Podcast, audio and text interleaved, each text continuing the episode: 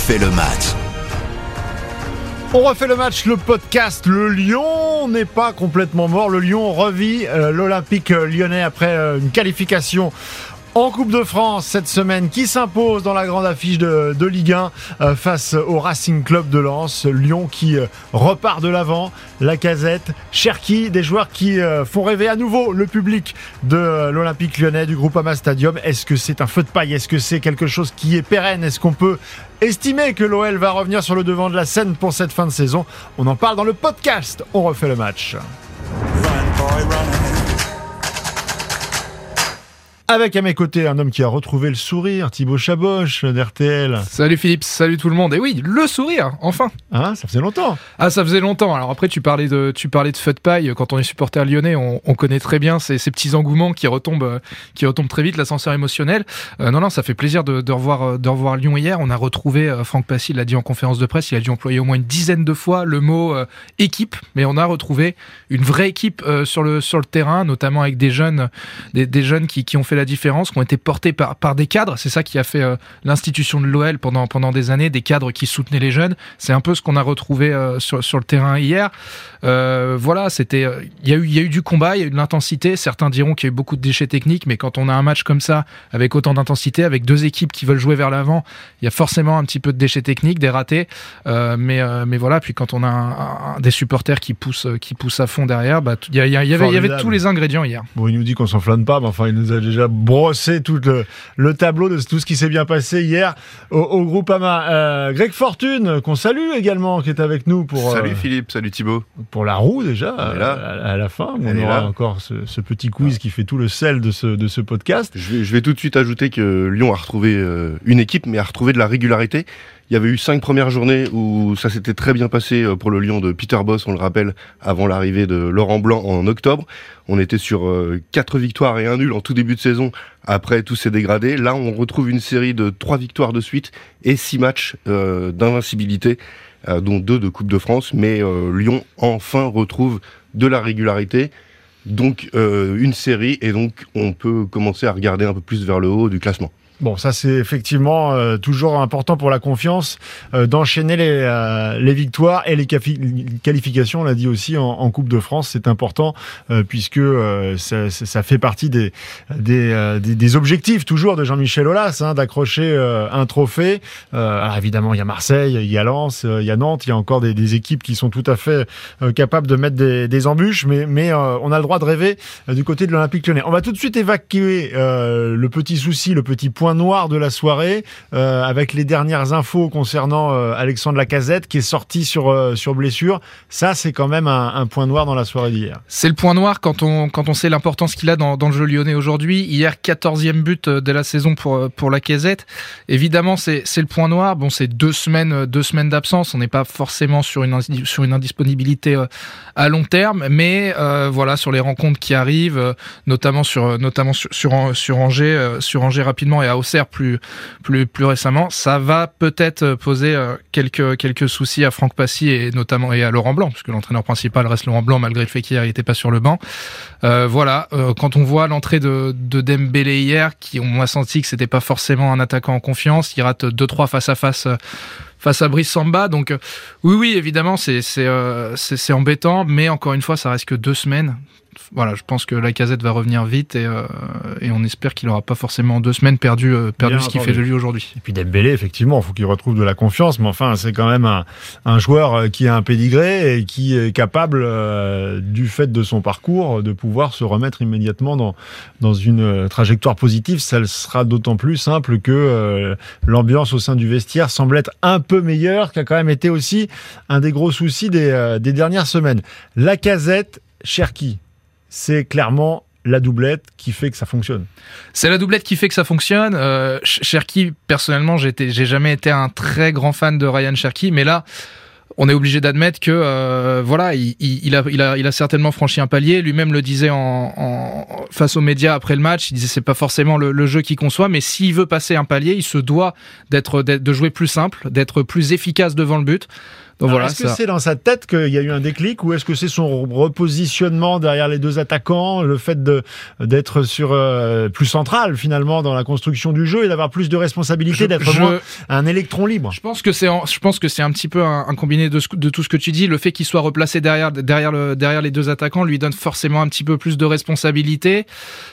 Euh, il a la confiance de, de, Laurent Blanc, mais bon, c'est normal quand on enchaîne les bonnes performances, on se retrouve, on se retrouve très vite titulaire et, et, euh, et voilà, là c'est un, c'est un indispensable encore une fois de, de l'équipe il fait un début de saison, enfin il fait un début de saison, il, fait, il a des performances actuellement qui sont incroyables. Il est porté par Alexandre Lacazette qui aussi le pousse euh, avec les stats de Lacazette à, à, se challenger, hein, mine de rien. Donc, euh, donc voilà, donc il y, a une histoire de, de, repositionnement, je pense. Il y a une histoire de maturité aussi. Euh, il, est, il est encore très très jeune, hein, on, on, le rappelle, mais euh, il, a, il commence à avoir cette expérience qu'il n'avait pas il y a encore, il y a encore forcément quelques années. donc je pense que lui, dans sa tête, il arrive encore un petit peu plus à assumer ses responsabilités on lui en donne de plus en plus. Donc en fait, tout est un petit peu en train de se mettre en place pour avoir un Ryan Cherky euh, étincelant. Ce qui est intéressant, c'est qu'il y a eu aussi une séquence mercato où on a beaucoup parlé de lui. Euh, que ce soit pour un départ à l'étranger ou même euh, les sirènes du Paris Saint-Germain. On sait que le clan Mbappé euh, apprécie ce, joueur et, aurait poussé aussi pour le, pour le voir venir au Paris Saint-Germain. ça peut faire tourner la tête, ça aurait pu lui faire faire un peu n'importe quoi et c'est le moment en fait où il est en train de monter en puissance. Ça c'est plutôt bon signe. Oui, oui, tout à fait. Voilà, il aurait très bien pu céder aux, exigences salariales et aux ambitions du, du Paris Saint-Germain sur les dernières sur les dernières semaines du mercato. Il ne l'a pas fait. Euh, ça a ravi euh, Jean-Michel Aulas, ça a surtout ravi, je pense, les, supporters qui, euh, qui l'auraient vécu très mal, qui auraient vécu très mal ce, départ de Ryan Cherky. Donc voilà, ça fait, voilà, c'est ce que je disais, ça fait partie de ce, de ce process, de cette maturité qui est en train, qui est en train de le gagner. C'est très bien, d'autant plus si l'Olympique Lyonnais arrive enfin à retrouver une certaine stabilité dans le vestiaire et en dehors du vestiaire avec euh, avec euh, avec le public. On a bien vu que la soirée commençait pas forcément. Bon, c'était annoncé, mais les les les, deux copes euh, les deux copes lyonnais ont, ont manifesté à l'extérieur et à et à l'intérieur du stade.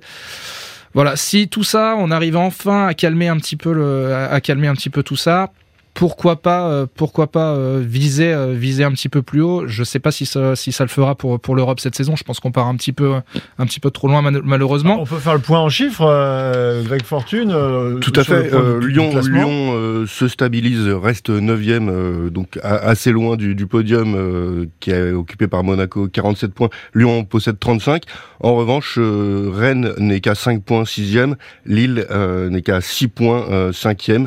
Donc euh, en continuant sur la régularité, quasiment un demi-championnat.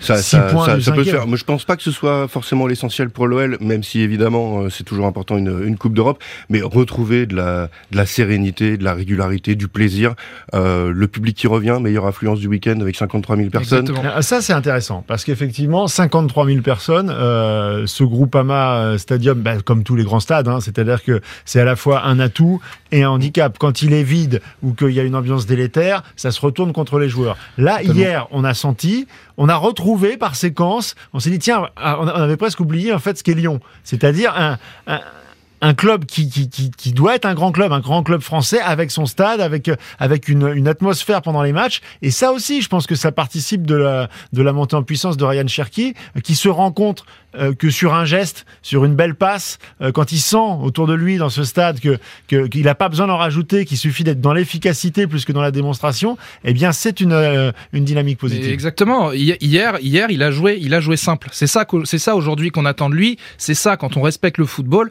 Si on, si on est en difficulté comme l'Olympique Lyonnais il y a été les dernières semaines, il faut jouer simple, retrouver des combinaisons simples, marquer des buts le plus simplement possible. Et c'est ça finalement qui ravit les supporters. Que tu marques un but en dribblant, euh, en dribblant, euh, en dribblant 10 mecs pour donner ton 2-1 ou que tu marques un but simple en poussant le ballon sans qu'il y ait le gardien, en poussant le ballon au faux défilé pour le 2-1, les supporters sont tout aussi ravis. Donc voilà, ça fait partie, euh, ça, fait partie de tout ça. Évidemment que, que si maintenant on a un groupe Ama Stadium qui se met à pousser euh, derrière l'OL. Après c'est toujours la même chose. Les joueurs font le, les joueurs font le stade et non pas l'inverse. Évidemment qu'un groupe Ama Stadium, si on enchaîne les mauvaises performances, dans un grand club comme Lyon avec l'histoire que ça, ça, ça risque de poser des, des, problèmes. Si le, si les joueurs et l'équipe réussissent à retrouver de l'allant, des capacités collectives, évidemment que le stade suivra. Ça suivra. Et on l'a dit encore, je, le répète, mais c'est vrai que la Coupe de France est aussi une compétition, euh, en l'absence de Coupe d'Europe, qui peut permettre de créer aussi une, dynamique euh, supplémentaire. La Coupe de France, le quart de finale, c'est contre Grenoble, club de Ligue 2. Euh, ce sera le 28 février, a priori.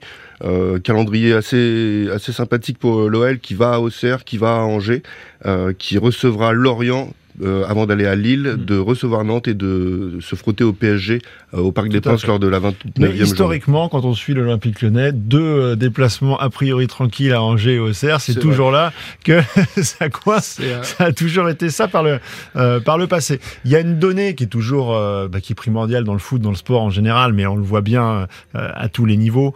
Euh, L'impression physique dégagée par l'Olympique lyonnais. Là, je pense, on a parlé de l'attaque, on, on va aussi parler un petit peu du cœur du jeu.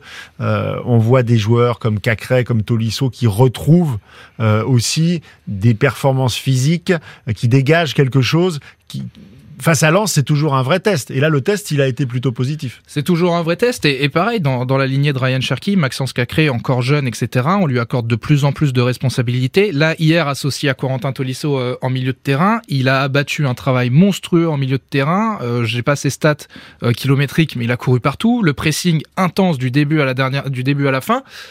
Voilà, c'est euh, c'est que Passeur décisif aussi. passeur décisif exactement sur une récupération pareil voilà, c'est lui qui vient c'est lui qui vient presser au, au 25 mètres pour récupérer il décale parfaitement Ryan Cherky Cherky qui a le bon geste ensuite pour pour la mettre poteau rentrant donc voilà c'est pareil et après en défense on a aussi dans le recrutement un Dejan Lovren mine de rien qui revient qui impose un petit peu de qui impose sa stature qui porte avec lui un Loukeba et un Diomandé qui sont peut-être moins réguliers qui font pas forcément le même type de performance mais hier sur une défense à 3 avec Loukeba Diomandé ce qui libère un petit peu plus euh, Taliafico et Koumbedi on voit que le vrai patron de la défense, voilà, c'est Lovren. Donc là, pour le coup, le recrutement, je pense qu'il a été bon après avoir pareil, sur, le long terme. hein, On n'est que sur les premiers matchs de, de avec Lyon, mais en tout cas, ça peut aider, voilà, des jeunes comme Diomandé, Loukeba euh, à à grandir et finalement on retrouverait cette euh, on peut appeler ça cette ADN OL, mais voilà, avec des cadres qui portent, euh, qui portent les jeunes et qui aident les jeunes à, à s'intégrer un peu plus et à se développer. Voilà. Ce Et- qui est intéressant, c'est que l'aspect physique, c'est justement ce qui était reproché à Peter Boss. Et c'était Exactement. c'était l'axe de travail principal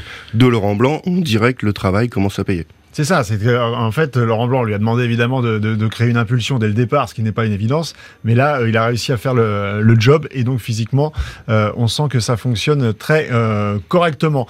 Il est l'heure maintenant de lancer la traditionnelle roue de la fortune.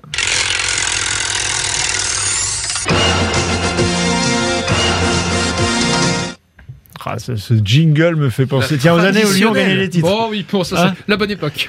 la bonne époque. La Greg, fais-nous rêver. Un petit quiz olympique lyonnais, quatre questions pour vous. Euh, il a ouvert le score face à Lens. Euh, à quelle place se situe Alexandre Lacazette dans le classement des meilleurs buteurs de l'OL Ah, de l'OL. De Les l'OL. deuxième buteur de Ligue 1 actuellement derrière Balogun. Euh, Que je De dirais, l'OL. euh, je dirais, je dirais quatrième. troisième, je vais dire. C'est pour Thibaut, c'est troisième derrière Floridinalo et Bernard Lacombe avec 147 réalisations. Il est plus qu'à deux unités du, de, de Bernard Ouais, Lacombe. C'est beau, hein Suivent. Serge Chiesa, Junino avec 100, Ouais, ouais. Go- Ba- Bafé Gomis, Nestor Combin, Sonny Anderson 94, Ernest Schulz 92 et Lisandro Lopez 82. Baffé Gomis quand même. Bafé Gomis. Ouais, ouais. Bon, après, Deuxième question. des Champions. Oui, c'est sûr. Mais bon. Deuxième question, lors de la saison du premier titre de champion de France, donc en 2001-2002, combien de buts marque Sonny Anderson? 21. Ouais, je vais dire, euh, je vais dire 23. Alors, c'est beaucoup moins, c'est 14 seulement. Ah, c'est vrai, à Euh, l'époque, il il à l'époque, c'était des tout Il est très loin de énorme, hein. donc euh, deux hommes euh, meilleurs buteurs cette saison-là, Djibril Cissé et Paoletta avec 22, suivi de Jean-Claude Darcheville 19, Nicolas Gousset 15 buts, Chabani Nonda, Tony Vérel et Pierre-Alain Fro, le PAF avec Ah, 14 des beaux noms, également. des beaux noms. Que des beaux noms, tout Eh ça. oui. mais oui. On Euh, adore. Ok. Troisième question, je vous propose de retrouver un joueur emblématique de l'OL en vous donnant quelques indices. Vous connaissez ce genre de questions. Il est français. Très bien. Jusque là, ça va, on peut suivre. Premier indice. Il a joué 292 matchs de Ligue 1 avec l'OL. Ouais, c'est bon. Euh, ça fait beaucoup. euh, euh, donc dans les grandes années de l'Olympique lyonnais, forcément. Il est Ah, aujourd'hui âgé de un peu- 43 ans. Pas si vieux que ça, du coup. euh. Oh là là.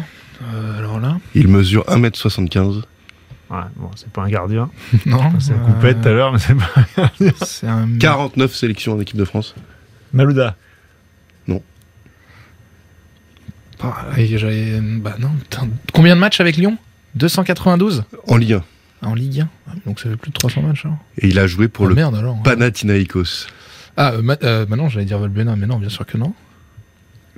Panathinaikos. Une saison Donc après l'Olympique lyonnais. Après l'Olympique lyonnais. C'était son grand départ de l'Olympique lyonnais.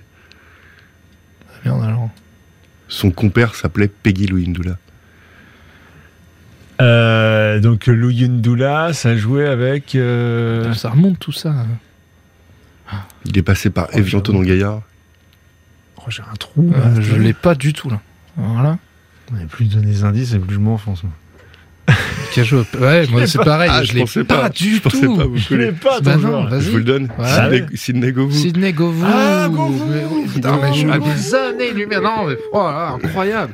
Oh la gueule. Ah ouais, ouais, ouais. Allez, une dernière pour se Ah refaire. ouais, ouais, bah, Il est qui, qui est l'actuel entraîneur des attaquants de l'Olympique lyonnais Euh, Cachapa, c'est défenseur, c'est adjoint. Euh, Donc le qui a remplacé C'est assez- après Baticle.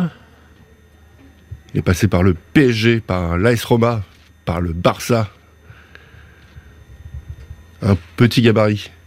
Julie. Ludovic Julie. Ludovic Julie, c'est vrai. Bravo Philippe. Bravo. Bah oui, incroyable. Bon, Sidney on n'a Govou, pas- alors, on n'a pas, été, alors, on n'a pas on été bon. pas brillé, on n'a pas brillé, mais. trouver euh, d'autres indices. voilà, sur Sidney Govou, on a séché. Voilà. Non, non, bah, bra- bravo Greg. Une Bah oui, roue. Au moment où Lyon sera fait la cerise, nous, on, on était endormis. On reviendra pour la prochaine. Merci messieurs. On sera meilleur. On se retrouve très prochainement pour un nouveau podcast, nouvelle édition dans On refait le match avec évidemment la Ligue des Champions et le Paris Saint-Germain face au Bayern de Munich.